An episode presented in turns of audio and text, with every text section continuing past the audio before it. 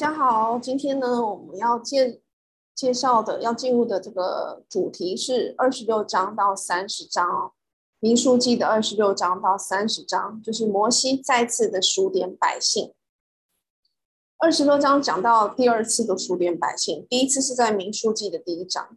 那二十七章讲的是约书亚接棒，然后二十八到三十就谈到一些律例的典章，包括献祭还有许愿。那现在我们就开始进入第二十六章的内容。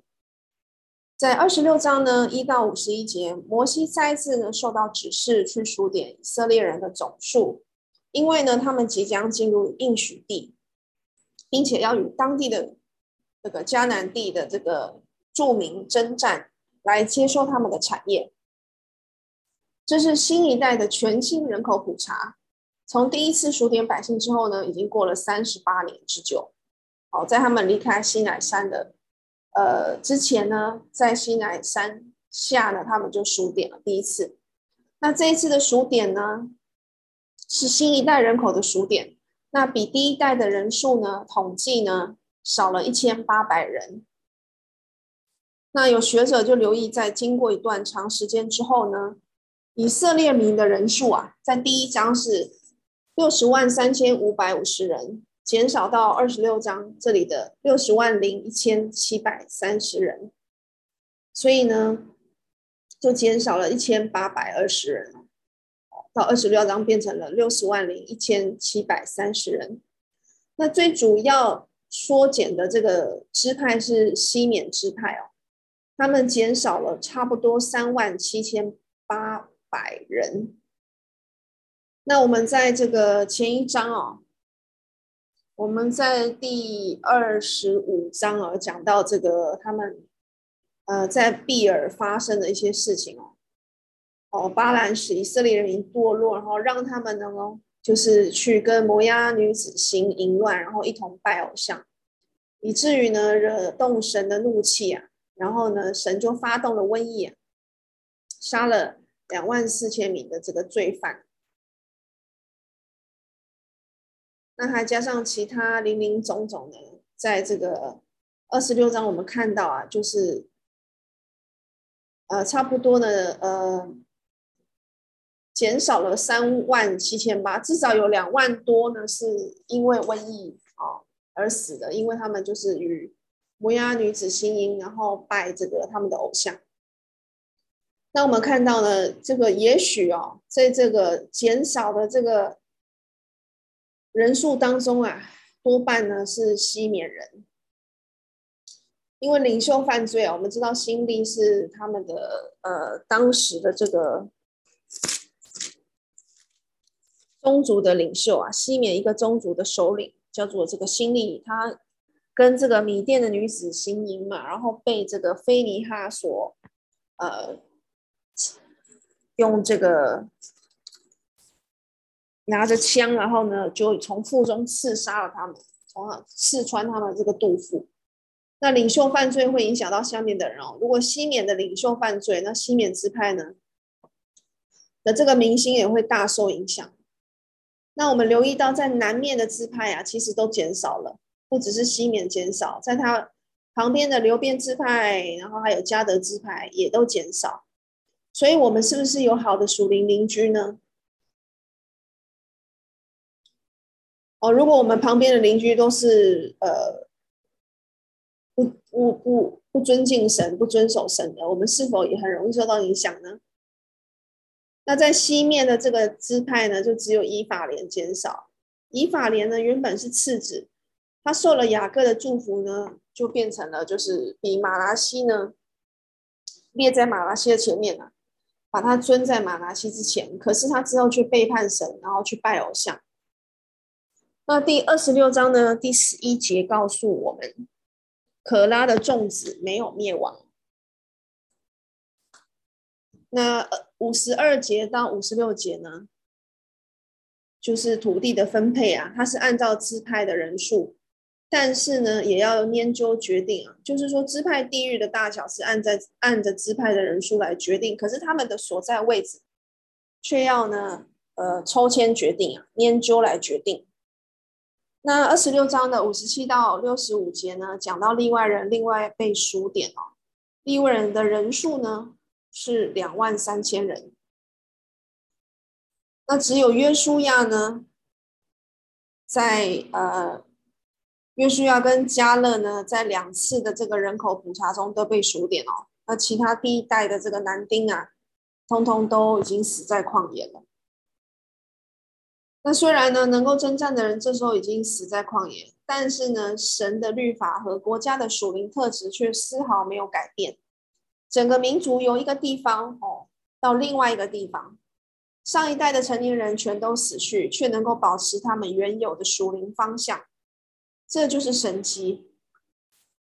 有时候我们可能会觉得神在我们的生活中好像没有施展他的大能，但其实呢，神都是在安安静静的哦。来成就他的工作，来达成他长远的目标。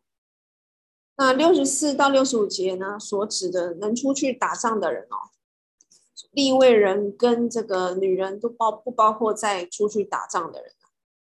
那当然，在这个呃三十八年的旅程中呢，他们也是有这个死去的。但是他们并不列在那个能打仗的这个兵丁当中啊。那这个图表呢，看得比较清楚，就是在比较第一次数点跟第二次数点的这个各个支派的这个人数的增减的情况。那马拉西他是增幅最大的，他本来呢人数本来是最少的，可是他增加了百分之六十四。那犹大呢，他的人数一样啊，是维持是最多的哦。犹大本来就是就是狮子。啊，以后耶稣也是从犹大产出，他也是受到祝福的支派，他一直都是维持在十二支派中人数最多的。那西缅，正如我们之前提到啊，他的这个减幅是最大的，他的人数呢也是减少最多的，他减少了百分之六十三的人数。那流便呢，跟西缅支派的减少呢？也许跟他们支持大坍亚比兰啊，就在十六章可拉的叛变当中的事件，还有在二十五章新利的事件呢有关。那新利事件，我们刚刚讲到，他因为有呃拜偶像啊，跟这个摩押女子这个行淫啊，所以呢，神用瘟疫使他们死了两万四千人。那所以西缅支派呢，他们的元气呢，就是尚未恢复啊。不过呢，总体来说，两次的数点呢，人数是接近了。你看，我们刚刚讲到，他只少了这个一千八百二十人，虽然有少，可是呢，并不是少了很多。所以呢，神呢还是继续赐福他的百姓啊。上一代已经过去，那现在是全新的一代啊，只留下这个约书亚跟迦勒能够进入迦南。接下来我们来看二十七章。他讲的是女儿继承产业的权利，这是规定在一到十一节。然后接着我们会讲到摩西的继任人约书亚，登记在十二节到二十三节。那马拿西的支派呢，有西罗非哈的五个女儿哦，他们来到了这个摩西的面前哦，他们要求呢要分得应许地的产业，因为呢他们呢，嗯。在当时已经没有男丁啊，在他们这个支派当中，那他们的父亲都死了，可是并不是因为他们哦跟可拉同党受攻击而死，而是呢自然的死在旷野哦。他们说是在自己的罪中死的。那二十七章他说，二十七章第三节啊，那些呃西罗非哈的女儿说，我们的父亲死在旷野。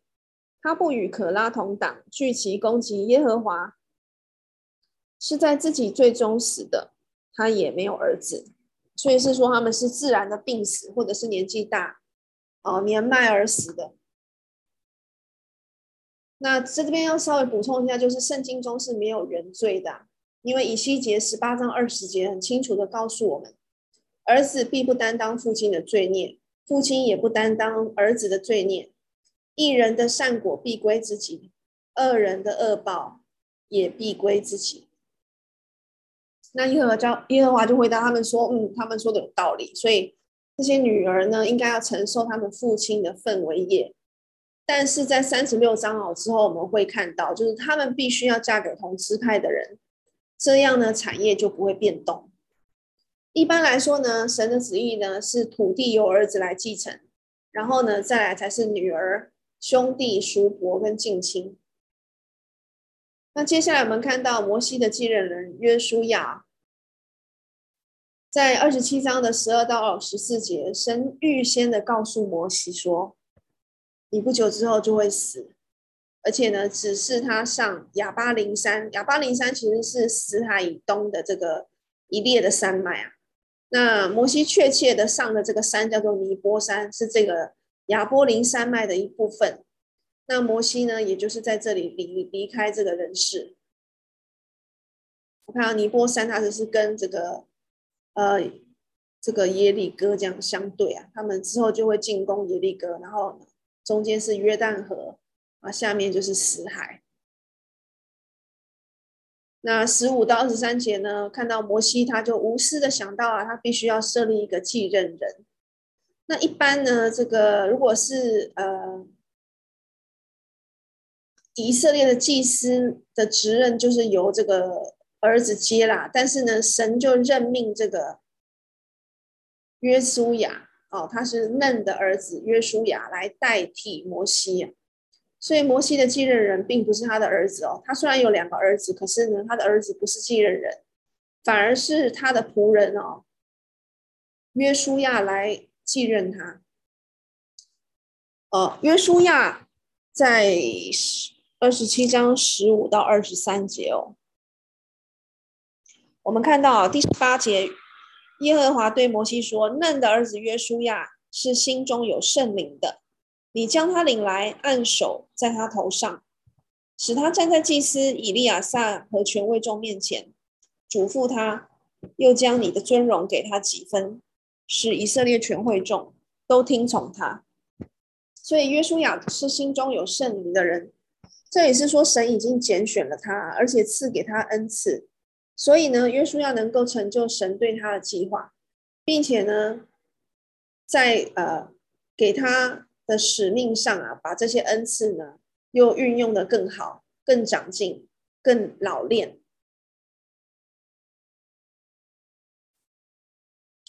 那摩西呢？呃，我们补充一下，摩西他的儿子呢？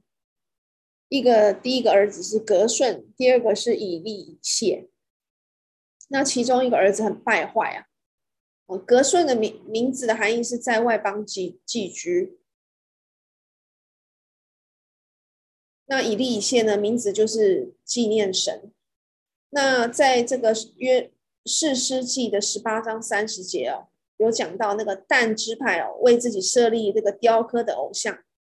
那摩西的孙子。革顺的儿子哦，就讲到革顺的儿子约拿单和他的子孙呢，就做但支派的祭司哦，他们做拜偶像去了，直到那地遭掳掠的日子哦，所以这可以看到这个革顺的这个子孙呢，就败坏了，然后流落到这个拜偶像的这个地步。那约书亚是属于以法莲支派的，迦勒是属于犹大支派的。可是神没有选择迦勒，出于这个犹大支派的这个迦勒作为摩西的继任人，而是选择约书亚，那就是神他自有他的用意。那神指示摩西将归列祖，就是说他将要回到这个列祖的那边啊，将要离开这个世间。就摩西就请求神立一个人治理会众，神就指派约书亚。圣经指出约书亚的领导方式不及摩西啊，所以他才会讲。讲说呢，叫摩西把他的尊荣啊给约书亚几分。那神面对面的跟摩西说话，可是约书亚却必须接受祭司以利亚撒的教导。那神所立的人选条件在圣经中有哪些呢？我们到目前为止有读到祭司，神有设立说一定要是亚伦的后代嘛，在民数记的二十五章十一节告诉我们哦还有就是这个菲尼哈，他他也是亚伦的子孙。他说呢，要把这个约呢给他和他的后裔，就是非尼哈和非尼哈的后裔作为永远当祭司职任的约。哦，因为非尼哈为神有忌邪的心，为以色列人赎罪。那后来呢？以色列国分裂成南国跟北国。那南国的犹大王呢，基本上都是犹大的后代，但呢，不全都是神拣选的。怎么说？因为有一任就不是犹大的后代啊，就是亚他利亚王。哦，他是耶洗别的女儿啊。哦，他非常的败坏，而且他还想除灭犹大的后代。那今天呢，我们是在属灵的国度里啊，我们在基督的这个时代里面。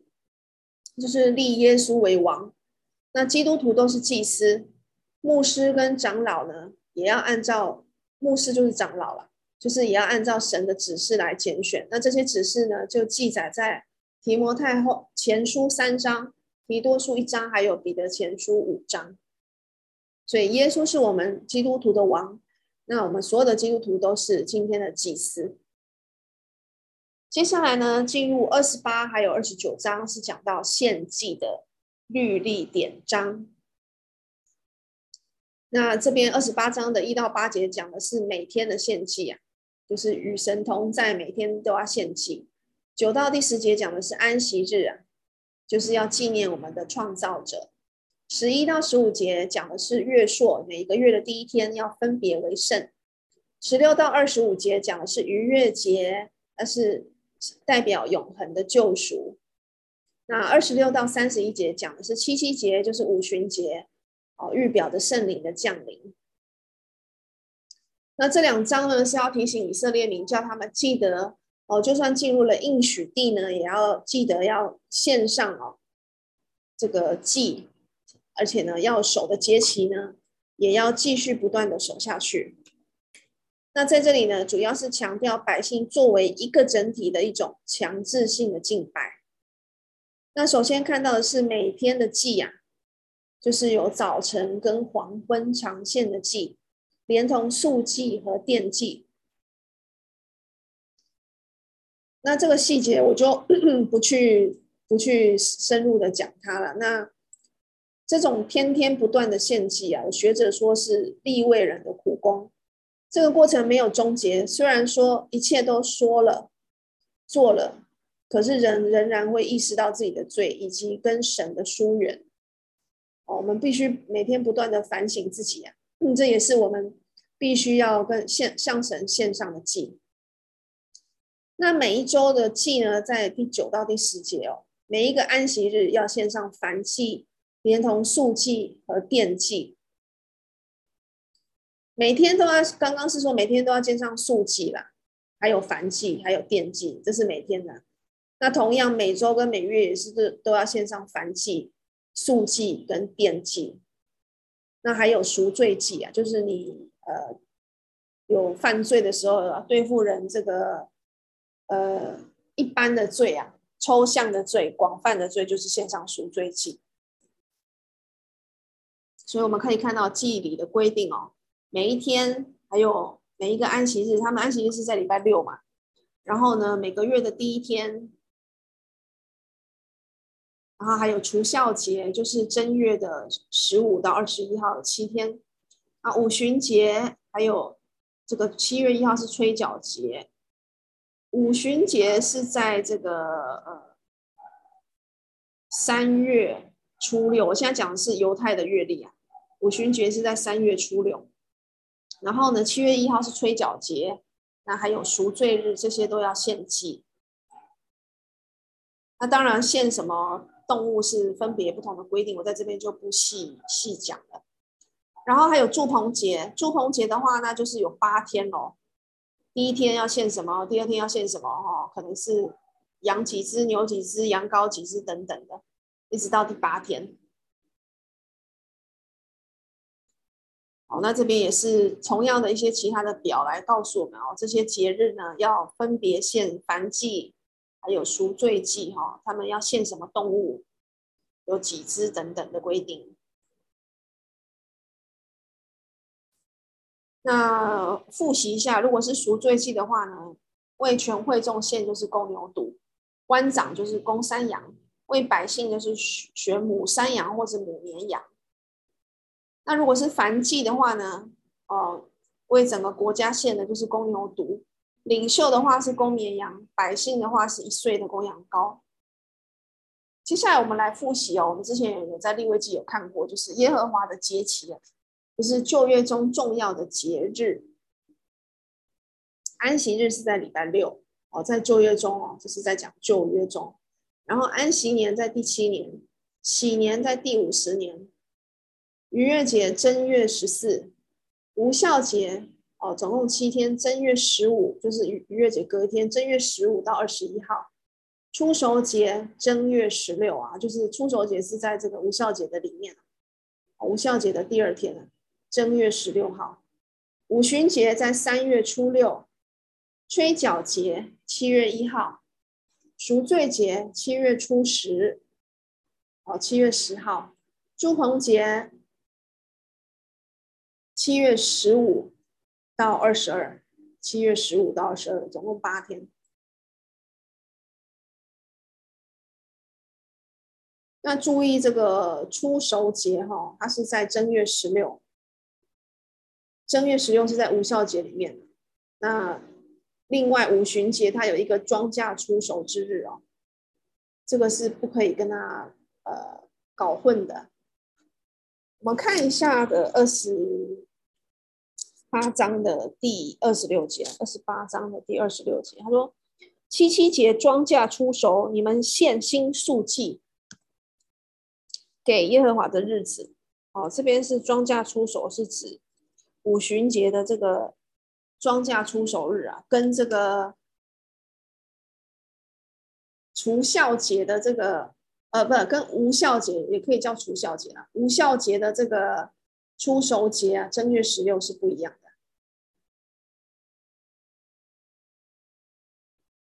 哦，正月十五到二十一是无效节。正月十六是出熟节，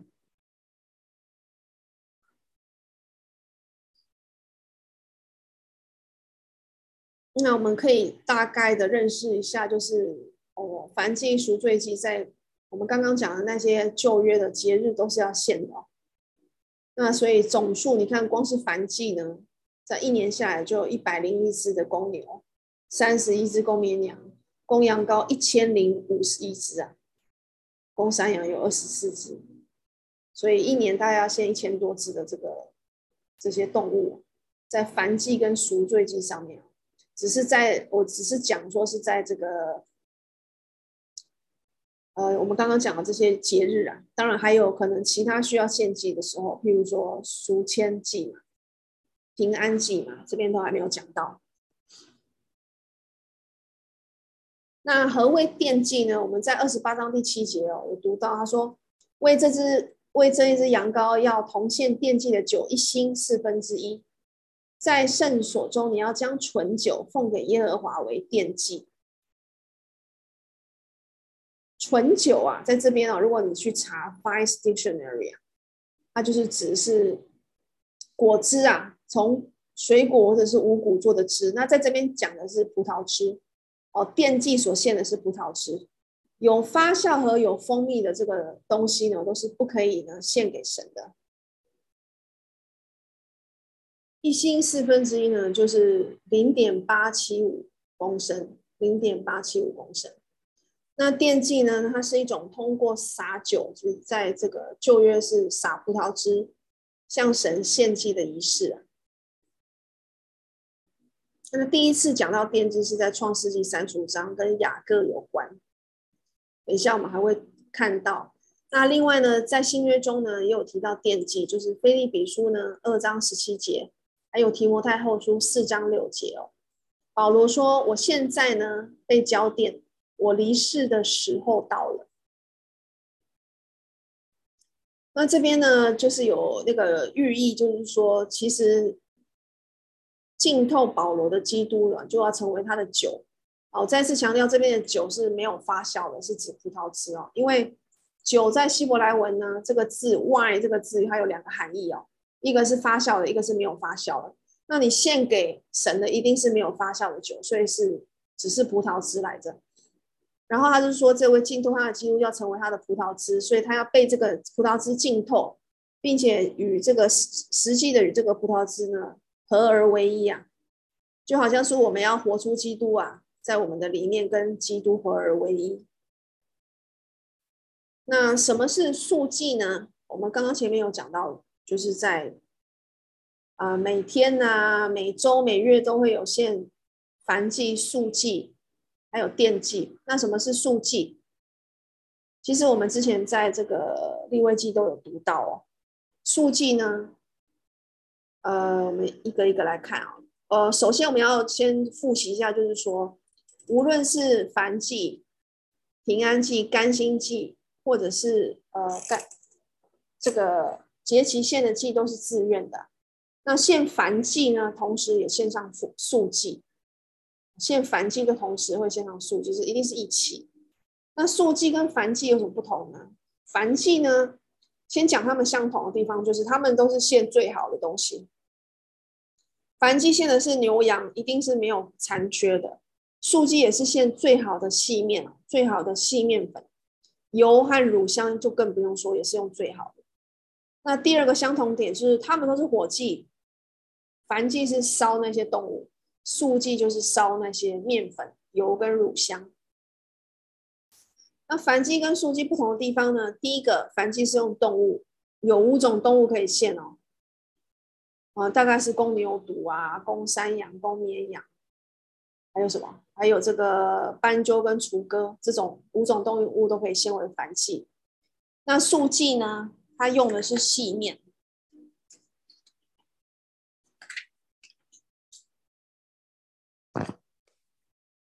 那燔祭是用有血的，素祭是用无骨的，是没有血的献祭。第二个不同是，燔祭是为了赎罪，为了和神和好；素祭呢是敬拜、承认和感恩。燔祭是全部烧掉啊，可是素祭只是一部分被烧掉，那剩下的部分呢就可以给这个祭司，就是给亚伦和他的子孙吃。第三个不同点是，燔祭在于我们，我的所有都是神给的，都是耶和华的。所以我应该全部献上。那素祭呢？因为献的是谷物所碾的面，所以呢，表明我所拥有的一切都是来自于主啊。那最后一点不同的第四点就是，燔祭是为人类赎罪，使人与神和好。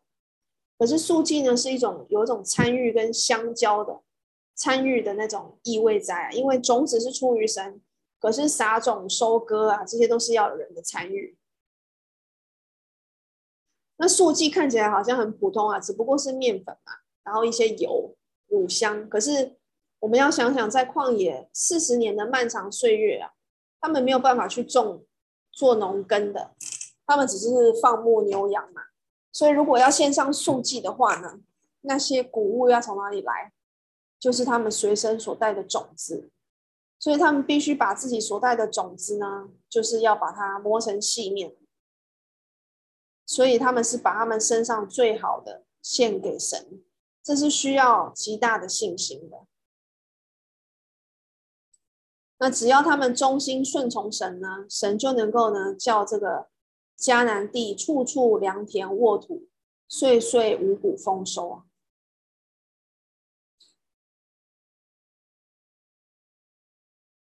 申命记十一章十到十二节哦，告诉他们说：你们要进去得为业之地。本不像你出来的埃及地，你在那里撒种，用脚浇灌，像浇灌菜园一样。然后呢，从岁首到年终啊，耶和华你神的眼目时常看顾那地。那从这段话呢，我们就可以看到呢，一方面他们要去的地方啊，不像埃及地，埃及地有尼罗河水可以灌溉，应许地呢是有山有谷的，是靠雨水滋润的。那神的应许之地是要靠神的眼目常常眷顾的。如果神有降雨给他们呢，他们就会五谷丰收啊。所以这都是需要他们顺服神呢，过着一个信心的生活。那在这个进入迦南地之前，就像我们刚刚讲，他们每一次献素祭都要把种子等谷物磨成粉，然后呢把它们献上。对他们来说呢，他们就是把自己最好的东西给献上。今天我们献给神的素祭呢，并不是细面，而是对我们来说那些最好的东西，或许是财富，或许是名誉，或许是地位，或许是时间，或许是才干，或许是精力，就是一切人生中我们认为最好的东西，都要为荣耀神而用。那这就是相当于向神献上素祭了。那素祭的条例呢？哦，素祭的献祭的时间，第一点就是和凡祭一样，每一天都要献的。素祭是献细面嘛？那奠祭呢？是把酒，就是纯净的这个果汁啊，葡萄汁献上。那素祭与奠祭在新约的应用是什么呢？哥罗西书二章十六节说：“所以不拘在饮食、节期、月朔、安息日，都不可让人论断你们。”但是这里并不是在讲一个饮食的原则啊，而是在告诉我们说，旧约中献祭的制度，还有那些节期的规定，在新约都不用再守了。哦，我们现在不需要再守这些旧约的那些节期啊，什么什么就是什么月朔啦、安息日啊、禧年呐、然后那些呃除酵节啊、逾越节不用再守了，所以不要为这件事情起纷争，甚至妨碍人来认识基督得救。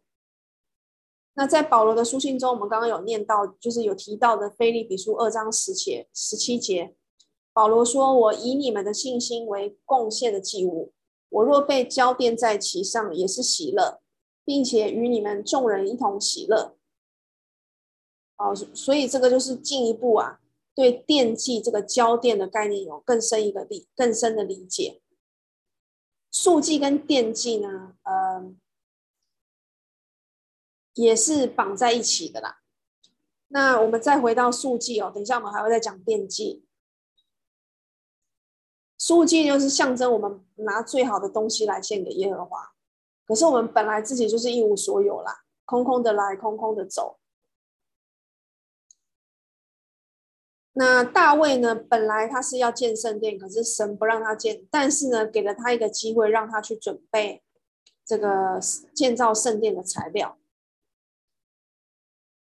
那在历代志上二十九到十六节，大卫就说。啊，耶和华我们的神，我们预备这许多材料，要为你的圣名建造圣殿，万物都从你而来，都是属于你的。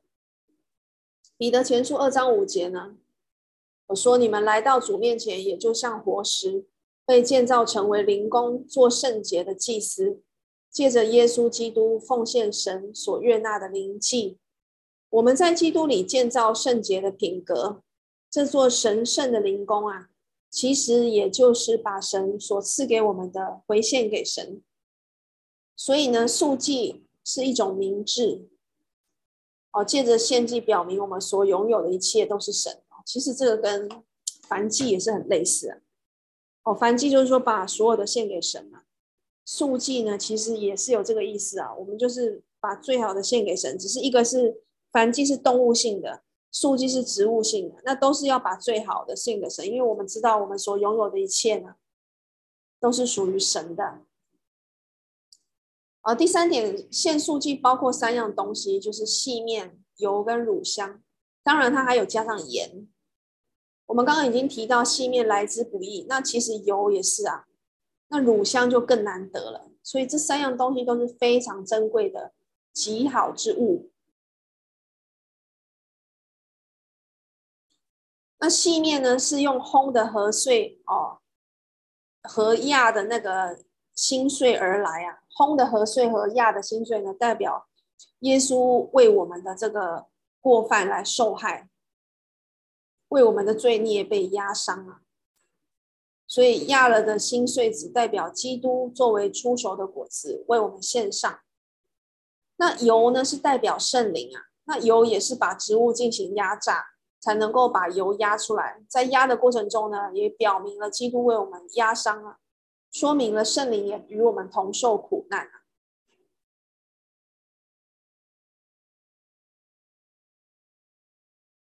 圣灵在替我们这些被罪孽压伤的罪人祷告的时候啊，在罗马书八章二十六节，圣灵亲自用说不出来、说不出来的叹息为我们祷告。那他在为我们祷告的时候，其实他也是会受到心理受到压抑，所以呢，用压出来的油来代表圣灵呢，其实是一个非常合适的象征。那乳香呢，是代表基督完全的品格，他的公义，他为我们赎罪的功效，这一切都是他赐给信徒的义，义就是公义的义。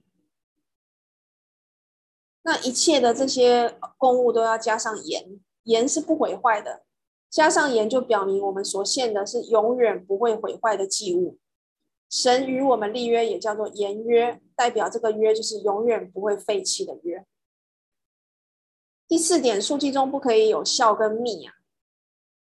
这在利未记二章十一节有讲，他说：“凡献给耶和华的素祭都不可有效，因为你们不可烧一点笑、一点蜜，当做火祭来献给耶和华。”哦，这个是在利未记有规定的。那在旧约圣经中，笑也有人念叫啦，发笑的笑，笑代表的就是罪。哦，所以出埃及记中记载，逾越节后的无效节七天哦，都不可以不可以吃有效的东西哦，哦，不可以去啊、接触罪，所以就代表我们得赎之后不能够带着罪，不能够沉溺于罪恶中，不能够有半点私心杂念，不能有半点的罪恶。那蜜呢，代表一个人的享受，个人的享受。所以，我们不可以带着蜜，就是我们不能够贪图个人的享受，要将所有一切最好的献给神。那献素祭的方式因人而异啦，就是在利未记二章一到五节有讲到，就是不同的呃做饼的方式咯，可能是呃富裕的家庭就是有那个炉中烤嘛，那一般的家庭就普通人家就是用什么铁鏊上面啊。然后去去去烘啊，那贫穷的就用煎饼啊，用煎盘作为这个呃煎饼，也是通通都是用油啊、细面啊啊、去做的。只是嗯，普通人家跟贫穷人家他就呃，应该一定应该还是要加加上这个乳香啊，只是说他的这个做法不同。所以说，家境不同，线上数据的质量方法不同。所以神他体谅每个人的处境啊，只要是发自内心，神都同样悦纳。我说他给人这个不同的这个家庭环境哦，有不同的这个弹性啊，这个献祭的这个方式。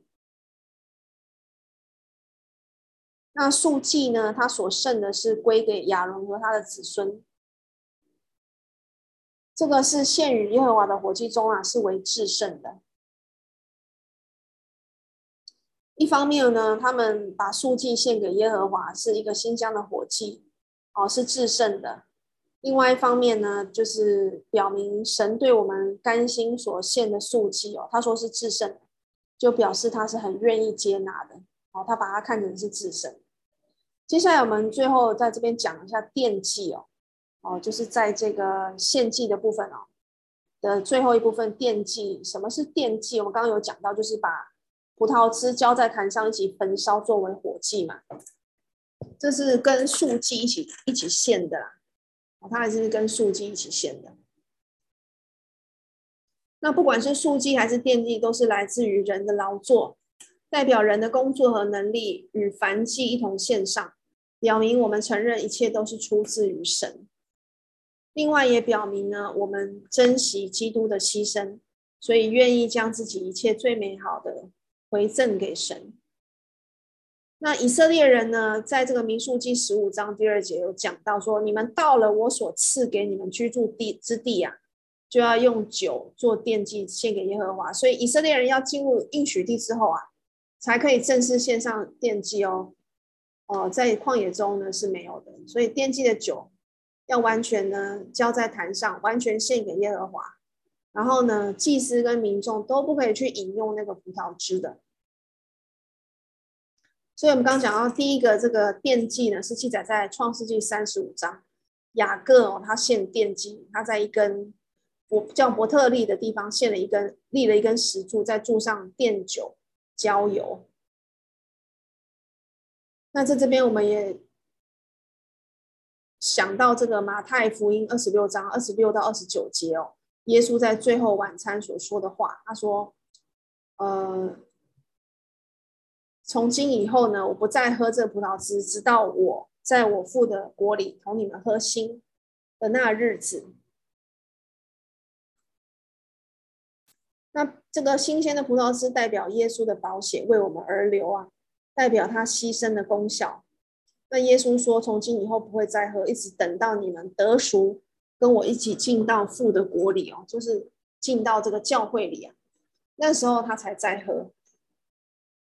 这就如同当年呢，神就指着这个奠基啊，在这个民数记十五章二十节，或者在十五章第二节讲的，就是要进入应许地啊，才能够献献上奠基。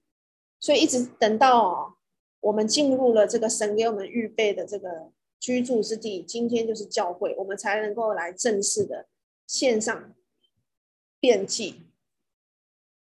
那交奠代表着喜乐，在新约中呢，我们刚刚保罗说到，他说：“以你们的信心为贡献的祭物啊，我若被交奠在其上，也是喜乐。”哦，保罗在提摩太后书四章六到八节说：“我现在被交奠，我离世的时候到了。那美好的仗我已经打过，当跑的路我已经跑尽，所信的道我已经守住了。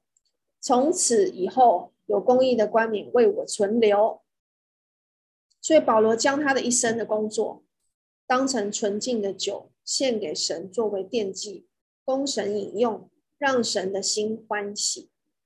今天呢，我们在世上啊，我们应该也要将自己最美好的，将神所赐给我们的恩典跟恩赐，哦，所有的一切都用来做救人的工作。如果呢，我们将这一切献给神哦。神就必将得救的喜乐分享给我们，这真的是很大的这个提醒跟挑战。所以，我们是否对神有一个感谢的心？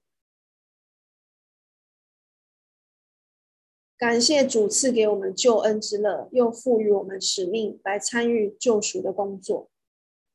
哦，最后他勉励我们一起做工，努力做工。满心等候，在主的国度里与主一同欢喜快乐的那一刻早日到来。那么，我再补充一下，祝棚节的第八日是一个特别的安息日啊。它之所以特别呢，因为它是结束一年节期的日子，然后又是安息日，所以呢，被称为哦最大之日。那第八天呢，就是有严肃会啊。严肃会通常都是要献祭，然后禁食，不做任何工作的日子，要专心的在神面前认罪，求神解决重大的问题呀、的时候，通常会有严肃会。那这个住棚节第八天就是严严肃会啊，就是所有这个国家社会哦，民众都是一起寻求神的面，希望神能够在赦罪之后重新赐福给他们。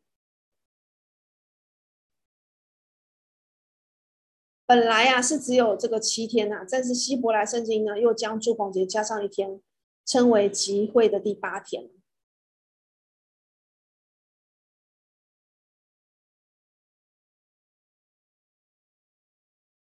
那今天呢，我们要讲到第三十章哦，最后就是讲到这个第三十章的许愿跟女子许愿的部分哦。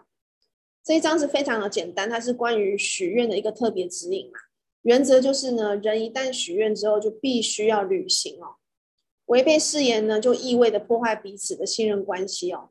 而信任呢，是人与神，还有人与人之间建立关系的基础啊。信任是非常重要的。然后特别呢，讲到女子啊，许愿许愿的部分啊，女子在还没有嫁之前呢，她如果在父家许了愿哦，父亲听见了，就可以在当日哦反对禁止这个愿。那如果不在当日反对呢，他就这个女儿的愿啊，就是有效的，必须要把它行出来啊。那如果呢，在出嫁前许的愿哦，呃，如果是呃未婚夫呢，他也是可以这个取消这个少女许的愿。我们看一下这个第三十章六到八节，来念这个：她若出了嫁，有怨在身，或是口中出了约束自己的冒失话，她丈夫听见的日子，却向她默默不言，她所许的愿，并约束自己的话。都要为定，但她丈夫听见的日子，若不应承，就算废了他所许的愿和他口出口约束自己的冒失话，耶和华也必赦免他。这是什么意思呢？哦，已经已经有许许配给人的这个女子啊。哦，她在第一日呢所许的愿，在第一日由父亲呃由丈夫可以取消。那如果丈夫不在第一日呢取消她的愿呢？哦，却在某段时间之后呢废掉所许的愿，那她就要担当妇人的罪孽。然后呢，就是要接受这个要献上所要求的祭，或者是接受耶和华的惩罚。所以，这个做丈夫他要承担哦，破坏所许的愿的后果哦。太太许的愿就好像是丈夫他自己许的愿一样。其实这个是对这个女子的这个保护啊。如果是未嫁的女子呢，就是父亲遮盖；出嫁的女子呢，哦，有未婚夫的未婚夫遮盖，有丈夫的丈夫遮盖。可是，在第九节，他有说到寡妇和离婚的子女啊，离婚的女子啊，他们就是许的愿就要自己承担。所以总结就是，男子许了愿就不可以取消，因为就是好像大丈夫说话啊，一言九鼎，就是要要算数，说话算话。那如果是呃还没有出嫁的少女，她许的愿，父亲可以取消啊，在当日取消。那未婚夫也可以取消少女许的愿，但是呢，寡妇或被休的妇人许愿就不得取消。那取消丈夫取消妻子许的愿而不受罚，因为在第一日嘛，或者是他听到的第一天就取消不受罚。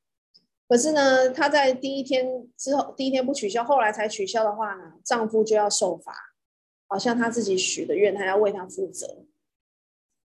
那这个就是今天从第呃二十六章到三十章哦，关于这个摩西再次数点百姓，还有约书亚接棒，以及呢旧约的一些就是关于献祭跟许愿的律法。那下次我们会进入最后的最后的六章啊，就是三十一到三十六章，就是进迦南前，我们看看呢摩西呢又在指导他们什么。又发生了什么东西？又对他们就是说什么话？那我们就下次见喽。